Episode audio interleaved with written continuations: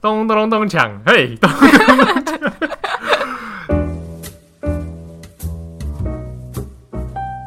大家好，欢迎收听本周的转角国际重磅广播，我是编辑七号。我是八号，你们看这听这个开头，非常的有喜庆，。有一种年味飘出来 年味飘出来，是吧？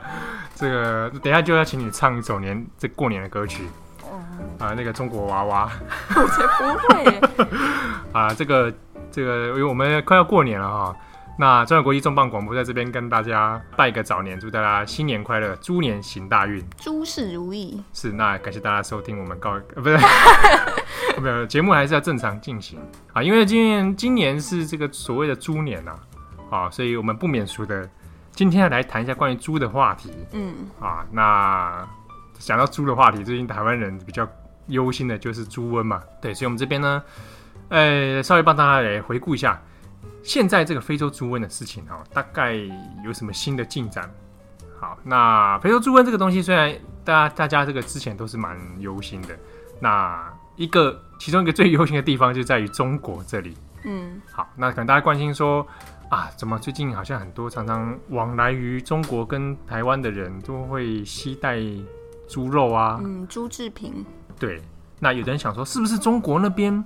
完全都没有在宣导，好像就放给他这个疫情给他扩散？哦，其实也也不是这样子啦，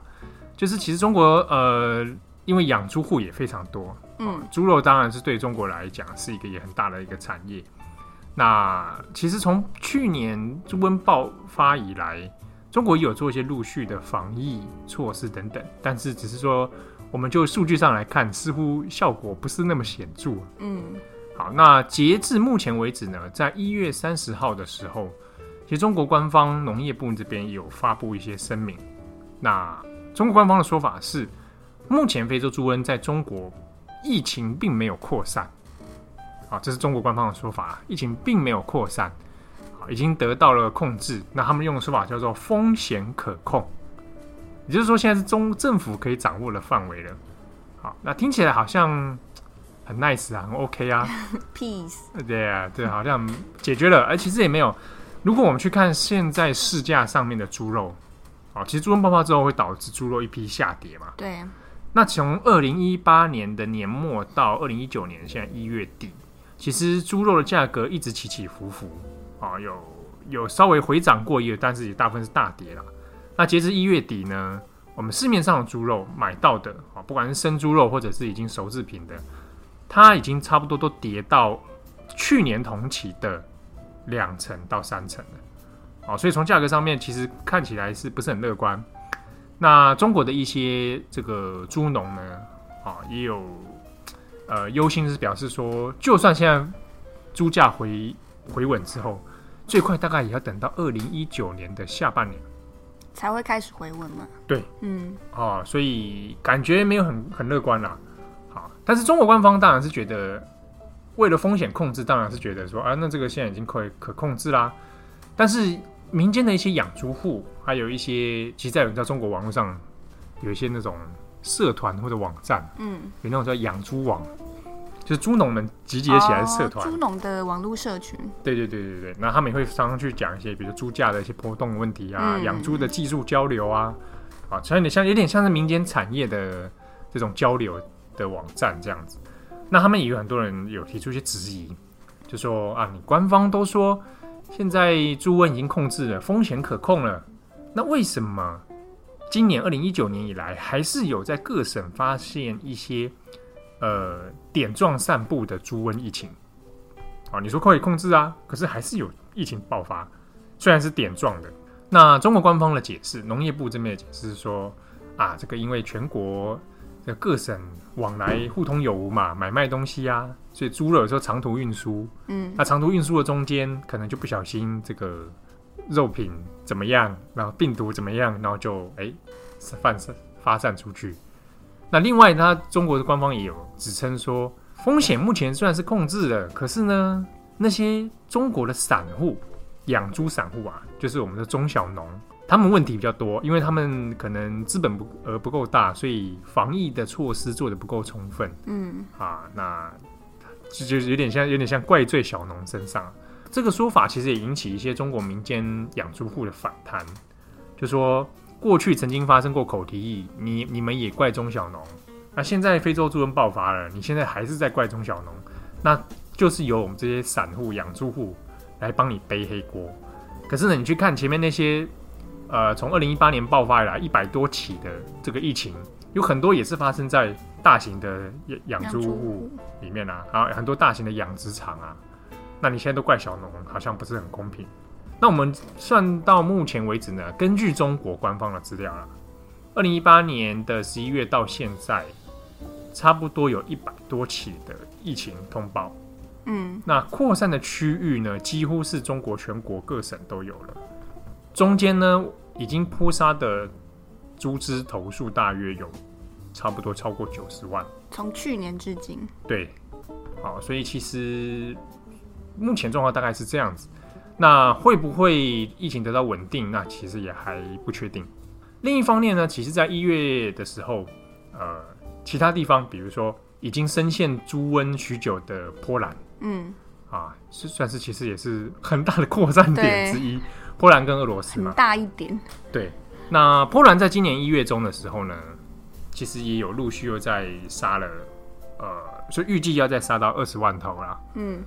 但是波兰的这个扑杀呢，有没有办法得到效果，其实也还不确定。可是，在扑杀猪只的过程里面，其实在波兰境内就有一些团体在抗议。那这个抗议是说，呃，不要杀这些野猪啦，啊，他们很可怜的啊，对，就是说呃，为了动物权啊，他们很可怜，无辜的野猪这样。嗯可是目前就对于防范这个非洲猪瘟来说，大部分还是采取扑杀的措施。那所以你看到在波兰里面有一些这个抗议者会举着这个牌子，那上面画画着一只野猪，然后写说“我想活下去”，嗯，是感觉蛮可怜呐、啊，但是这之中呢，除了环保团体之外，其实也有一些农友也反对大量扑杀野猪，原因是因为，嗯，也是野猪其实有防治一些像野狼，生态平衡上的对功生态能，没错，生态平衡上的功能。那假设野猪大量减少的话，那可能会导致，诶、野狼没有没有什么敌人了，那跑来吃农人的小羊。嗯，所以这个对于农友来说也是造成一些困扰啊。那另一方面呢，波兰的旁边就是德国嘛，嗯，呃，德国以上也现在也很紧张啊，因为就距离这个猪瘟 发猪瘟就在的更疫区别，啦，对啊，就在疫区旁边而已。德国在旁边有一个在北边啦、哦，丹麦。那在一月二十八号的时候呢，丹麦在与德国的边境这边开始要盖这个围墙了，所以所以不是它不是墙壁啊，而且是围栏，围篱，围篱对这样子盖下去。那这个围篱是它的说法呢，是说要用来防防范这个野猪越境嗯，啊，比如说德国的野猪、德国猪啊， 德国猪不进波兰，呃不是不进丹麦，对，德国猪万一跑到丹麦去还得了？可是因为德国现在不是疫区啊主，要的疫区，但丹麦就是说，那我还是很怕，因为波兰离你很近。好，这个围栏就要盖下去。其实这个围栏是在二零一八年其实就通过的一个法案了、啊就是确定要盖。嗯那今年开始，长度大约要接近七十公里，花费呢大约是三千多万的丹麦克朗。那算成台币的话，大概一点四亿啦。嗯，哦，其实也也不也便是宜不。小笔钱，对，可是这个围栏哈，在盖之前跟盖下去的时候，其实也引起一些争议。你如果盖了这个围栏挡猪的话，那其他动物其实也会被挡住。有一些要去可能在那边，他看我生活在那在他那，的生活圈其实有就是双 栖，对，可能鹿啊、野鹿嘛，哦，或者其他狼啊，或等等，嗯地面上行走的，它可能就会被挡挡住啊，分隔两岸，嗯回不去啊，啊，对，那那有可能会造成生态的这个生活圈的破坏。嗯有些是可能要越境去去过冬或什么的。嗯，对，那除此之外是这个原来到底有没有效可以挡住这些野猪，也是个疑问啊。对，它会盖多高啊？看那个高度，并不是说非常高，因为猪也是多少可以跳跃的啊，而且因为野的野猪那个其实野猪的冲撞力很 破坏强，力很强，对，所以嗯不是很确定，嗯，所以当时就有人也有人质疑说这个围栏哦，其实搞不好不是挡猪的啊，哦是，挡难民。所以在去年的时候，其实这个这个围栏有引起一些争议，就是它表面上说是说法是挡猪，哦，但是因为德一一来德国还不是疫区嘛，嗯，二来是它的效用令人质疑，所以看起来有点像是党难民。好，但是这个说法并没有得到一些这个根据啦。丹麦之所以这么慎重的其中一个原因，还是因为它是北欧五国里面其实养猪非常有名的国家啊。那他们的养猪出口其实在他们国内市场非常大。假设猪瘟在他们那边爆发的话，那对丹麦的经济来说是一个很大的冲击。嗯，好，不过我们回头说过来，这个德国其实它的猪肉应该也是蛮有名的。每次讲到德国，大家都会想到香肠、然后德国猪脚，德国猪脚。对对我我自己不太吃猪脚了我也是啊，所以这一集要结束了。没 有没有没有 没有，没有啊、可是我有吃过德国香肠，而且我那时候觉得第一次吃的时候觉得很奇你妙的是。吃哪一种咖喱香肠还是就我其实我也不知道吃了什么、欸因为各种颜色都有。你是有撒咖喱粉那种吗？没有没有没有，哦，那好，对，是在台湾的某间哦德式餐厅吃的，然后就有各种颜色，嗯，也很白的，我那时候有点吓一跳。哦，水煮香肠那种，哦，是吗？我而且我已经一阵混乱都忘了。嗯，总之，呃，虽然刚刚说德国其实现在不算是非洲猪瘟的主要疫区，但他们其实对于猪肉这件事其实还是蛮在意的，因为像刚刚说，我们餐桌上的德式食物啊，其实是很丰富、很多元的，好像是他们文化里面，甚至说刻板印象一个很重要的一个元素啦。嗯，那根据呃德国一个呃资料统计网站，其实像在二零一六年，德国人他们一年呢就消耗了四百多万吨的猪肉，所一以这年其四实百多万吨，对，这其实是蛮大量的啦。嗯，那但是在德国呢，他们对于猪虽然好像吃了很多，可是猪对他们来说，在文化层面上其实有更丰富的意涵。像是在德文里面，如果有学德文的朋友、听众朋友们，可能有时候注意到有一些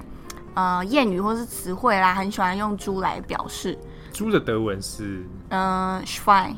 啊，再一次 Schwein 怎么拼？ S C H W E I N 好 Schwein，就是猪。他们常常会用这个词，然后其中一个很常出现的代表意义是幸运或是带来好运，哦，就是有点 lucky 的感觉。是不是对，，就是幸运猪的意思。而且有趣的一点是，因为像我们现在在过农历新年，然后刚好是猪年，对那在德国的话，他们其实在过他们的新年的时候，他们在呃跨年夜的时候，他们会有一种传统是送一种一种猪猪造型的甜点，猪造型的甜点对他们叫它幸运猪，叫 g l ü c k s f r e 啊，就是它会做成一个猪的造型，就是去那种面包店或糕点店开，他们就会卖这种小猪造型的，呃，应该是杏仁杏仁做成的一种甜点，糕点类的对，糕点类，就是它送给别人，就是代表说送给你幸运带来招财啊、好运等哦等的意思，所以这是过年呃，不是跨年的时候都会做的事情。算是一种传统啦，传统对，比较传统。那它那个猪的糕点，它是是家猪的造型还是野猪？我觉得比较偏向卡通式的猪哦卡造型，哦哦卡通就是没有那么写实风啦，哦，但是没有獠牙那种，对不对？没有没有獠牙，那就是那种对猪，嘛就是不是那种，不是野没有那么猪类野，没有那么狂野。 哦对，那还有在语言上的话，有一种比较常听到叫做呃 s c h w e i g e h a b 这翻成中文就是有猪的意思，就是哎、你有猪或者是谁有猪的意思。他们就会说、嗯哦你有猪，代表说你是很幸运，不是说你有财富，是不是？比较偏幸运的幸运意的思，意思就是说你很 lucky。那啊这个呃，这个说法其实可以追溯到中世纪的时候，它有几个众说纷纭的说法啦。那比较有根据的呃，几可能是其中第一个是因为在中世纪的时候，德国的一种纸牌游戏，他们的王牌 S 上面就是猪，嗯所以等于说你抽到猪牌的话，就是你是好运的人。哦，这是一种啦。那现在这种游戏其实呃，从大概中世纪十五、十六世纪开始，在一些德语区国家都还蛮流行，就不只是德国，像、呃奥地利啊，或者是瑞士的德语区等等的。啊，都有这样的一游戏跟说法的。对，就在当时有这种游戏很流行。那呃，另外一种说法是比较呃，我们还没有看到真的非常有力的根据啊。不过他们的说法是因为在过去中世纪德国的养猪业其实还没有这么的发达，然后加上食物的来源供给啊或是安全没有那么有保障的情况之下，那你尤其在遭遇一些水灾啦、或是天灾等等过后，你还是能够保有猪。你的家里有养一头猪，代表说、呃你是还蛮幸运的人，你就是多多少少活得还不错，啊，就等于你这个人还蛮哦 lucky 的。那另外一种蛮有趣的呃说法是，这个是我呃根据一个莱荷兰莱顿大学的呃中世纪学者，他在一篇文章里面有提到，那德国在也是中世纪有一种游戏，赌钱的游戏叫做 Greek House，翻成中文的话意思是幸运之家。嗯，这个游戏蛮有意思的，就是它会有一个呃板子，上面画成十个，而且它画的很精美，你就想象成一种一种版画，嗯，然后它分成十格，然后你用骰子骰，上面会有每一个呃从二到十二的数字，没有四。嗯，那你如果假设你骰到二，你就把硬币放在画着二的那一格上面；你骰到七，你就把硬币放在七的那一格上面。那其中如果你骰到呃十二的话，你就可以把所有格子上面的钱都拿过来，嗯那些硬币都拿过来。可是如果你骰到二的话呢，你就可以呃，除了第七格之外，你所有的钱都可以拿。刚刚说的那个可以拿全部的话，它上面的格子是国王，嗯，就是代表说，因为你是国王嘛，你什么都可以拿。那刚刚说除了第七格不能拿之外的那个是就是猪，一直就说除了国王之外，猪就是可以拿最多钱的那个人。嗯嗯嗯，那这个根据就是也是像刚刚说的，就是你有猪，代表说你是抽到了一个很好的呃幸运啊，或者是你的运气很好。那这种幸运的说法，其实如果再往前回溯也呃有迹可循，像是大家可能有读过或是看过相关作品，有一个作品叫做贝武夫 （Beowulf），、它是一个算是神话英雄故事啊，对北欧日耳曼的民族的一个呃神话故事。嗯它是用古英文写成的，不过因为它里面是日耳曼，主要是日耳曼民族发生的故事嘛。对。那在这故事里面呢，其实呃，你从文本叙述里面常常可以看到一些他们的头盔上面会描述是有猪造型的，但是这是这次的猪就比较是野猪类的，啊，就等于说你头盔上面可能立了一个野猪。对他们来说，这个代表护身符，就是等于在战场上成为你的幸运或者是帮你加持的一个象征。哦，有战斗力的感觉，对战斗加持，但这不是只有在好好像文学作品里面的、呃一个虚构，其实后来在一些考古学家、人类学家后来的呃考古工作里面，也有发现真的有出土一些呃类似的头盔，上面就是真的有猪。虽然说好像把猪当成一个幸运的象征，然后听起来用词都蛮正面的，可是我们好像在历史上常有时候会听到一些那种蔑称呢、啊，比如说指称某些族群是什么什么猪啊、嗯，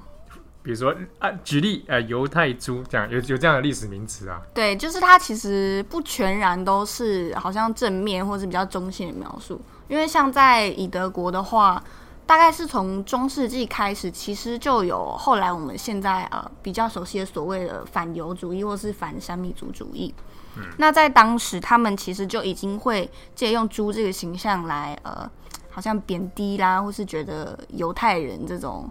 整个民族啊就不洁啊，或嗯这者就不是用来当幸幸运的象征了。对，这个时候就是拿来呃贬低犹太人，嗯因为一方面是因为在犹太教里面，猪是呃比较不洁的动物嘛，那他们常常会在呃，如果现在有去德国观光的朋友，可能会有注意到，就是你在教堂上啊，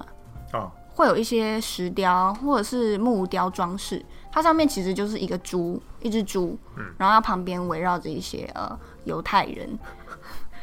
这个其实就是从中世纪来，他们很多都是从中世纪遗留到现在。那个画面是要呈现什么？它画面是呈现犹太人们就是好像小猪一样，就是吸吮母猪的母乳，就把这样的画面，呃，它这样的意思，然后刻在教堂外面。对，然后对，然后还会有一个拉比，他会在猪的，呃就是屁股后面，然后就是好像握着它的尾巴，然后嗯端详着它的这个，猪猪猪的体态这样。嗯，好可以可以讲的很明显吗？我我知道这可能跟性有关，对，是不是跟一些性有关的一些嗯意象，所以用这个方式羞辱犹太人，然后还把这画面刻到教堂外面去。就是会有现在目前还会有遗留一些，呃，像是雷根斯堡啦，或者嗯是、呃，还有哪一些，就是还蛮多哦的教堂。地区的教堂会有这种古时候的不洁的这种象征对不洁的象征。其中一个是呃，当时马丁路德呃，这个宗教改革的对嘛，推不动宗教改革，马丁路德他在呃德国的一个城镇叫做 Wittenberg 威登堡，嗯他是在这边开始他的、呃这个宗教改革的一些论述啊、对事业等等。这个起点。其实，在这个地方的教堂就也有刚刚说的那一种石雕雕像。那这种借由猪啦，好像来羞辱某一个特定民族的方式，后来呢，也到了纳粹时期就变得更加猖狂，因为纳粹的呃政治宣传里面常常也会用这种形象来羞辱犹太人。他们其实甚至就是后来变成会是直接称犹太人为猪，就像刚刚七号一开始提到犹太猪，犹太猪就是 Juden 勺，那勺就是母猪的意思哦，嗯，再念一次。 ，Juden 勺， 好，这个不能乱讲啊，我没有不能 乱讲我啊。说这个不能跑去德国，哦然后跑去跟他乱乱讲这个词，对啊，就是纯就是这个历史名词。对历史叙述，但是在德国德语的语境里面，并没有骂人是猪这件事情吧？有吗？像像中文可能会有啊，你猪啊，有一些也会有趣的是，有一些词好像是变成用来强调或是加强语气，像是说哦，真的有够冷的什么之类，他们就会说 “fine cut”，有过猪人猪有个猪的 人，这有点哦难翻啦。就是你知道用来加强语气，可是它可能带一点点小小的怒意啊等等的。哦，所以猪这个词它反而可以变成一个强化语就对了，也有也有这种用法，有这种用法。对，或是你刚刚说比较偏贬义的，也有就是像刚刚说中世纪的时候，有一些贵族、他们会呃用猪来形容一些佃农或者是一些喝醉的人，哦，就是他们呃有一种谚语是现在现在啦，我们会说 f o l v i e i s h w e i 就是你醉的像猪一样，哦，他就会指说你们这种未开化、这种没有教养的人，喝的跟猪一样。就是当时从历史脉络，可是演变到现在，这个词语并没有这么深的负面意思了啦。嗯，哇，这其实大家这个错怪猪也错怪很久哎，那猪明明这么的也是蛮聪明的这个生物啊，对啊，其实我而且我听说猪蛮爱干净的。对，啊，嗯，所以大家都对它就是有些误会。可是你这样说，你同样这种这种感觉，呃，最近也发生猪瘟的日本，啊，日本发生的猪瘟不是非洲猪瘟，是比较接近，有点类似像口蹄疫那一种啦。嗯，的猪瘟，那呃已经也杀了好几千头猪在那个爱知县跟岐阜县那里。那有一一个有趣的是，因为日本也过生肖年嘛，对，十二生肖，那今年也所以他们也是过猪年。那如果你有留意它那个图像的话，就是发现日本过了猪年的猪都是野猪，就有獠牙的那一种。然哦，后咖啡色的，看起来很凶猛那种。那日本的猪年的猪呢，它是日文叫做 inoshishi，就是野猪啦。那我中国过了那种粉红色的那种、 啊，那家种猪对，在日文里面那叫做不打不打不打，那是写成汉字是豚，有没有？豚豚骨拉面的那个豚，嗯，所以日本的理解里面就是豚，就是不打是那种粉红色的小猪。哦，肉猪那种。但是我过十二生肖年的时候呢，是有獠牙的野猪伊诺西西，好，那个两个感意思也是不大一样的。嗯，那野猪里面，其实在日本的一些观念是觉得，诶，它是一个很有生命力，然后有有有冲劲灵性，哦，有冲对，所以他们有个四字手语叫做“猪突猛进”，就像像猪一样猛进吗？对对对对，哦突就是那个突破的突，嗯猪突猛进。哦，所以今年呃，在看到一些日本的一些吉祥话里面，就常看到，诶，猪突猛就进，祝人家也猪图猛进是哎，什它有么？点就是对啊，奋发向上的哦意，这思。词还不错，可以记记起来。对，但是他所以他们才不会就不会用那种肉猪、啊、可爱之啊、猪豚骨拉，不能说祝你豚骨拉 面，就完全意思不一样嘛。那这个说法有很多啦，有人说因为日本人吃肉其实蛮晚进的事情，哦，对，啊，比如说你说我们今天讲猪排饭，其实也是明治以后嗯，近代西化之后，他们才开始出吃这些猪肉。好，那今年中国因为也是猪年，所以有很多猪的意象不断地在喷发对，啊。那今年有一个蛮有趣的现象，就是佩佩猪这个卡通动画佩佩猪啊，台湾叫做哎、台湾就叫佩佩猪台吧，湾就叫佩佩猪，中国好像叫佩佩奇对小猪猪佩奇，对，小猪小佩奇，猪佩奇，然后之前有的好像也会翻粉红猪小妹啊，总之就是小猪佩奇啊，哈、佩佩猪。那前前阵子因为有有过一个新闻是大概去年年中说被禁，下半年左右啦。它在抖音上面被禁，嗯啊它不是全中国都禁了。那主要是因为那时候流行一个所谓的社会人对，好像我印象中是有一个人，他把他用佩佩猪的事情，画面把它对，然后把它用成一个把佩佩猪形象塑造成一个社会人的形象。那对社会人在中国其实就是抑制一些可能就是次文化的、嗯次文化，然后可能有点无意，可能有时候灰色地或者带，耍狠啊、对逞，凶或啊，者有点低端人口之类的，不一定。那那时候流行的一个画面是什么？小猪佩奇身上纹，掌声送给社会人。就在他们就会绣刺青，刺青上面是小佩猪，然后就是有点，就你知道，有一点恶趣味这样了。对啊，黑色豪门企业这种啦，然后就说你看身上有这个佩佩猪，有故事的人。嗯，但是因为这个这个关系，所以被抖音也曾经禁过。但是呢，全中国还是很热爱佩佩猪这个东西，所以今年佩佩猪原本是英国的动画嘛，那今年为了中国市场做了一部特定针对中国的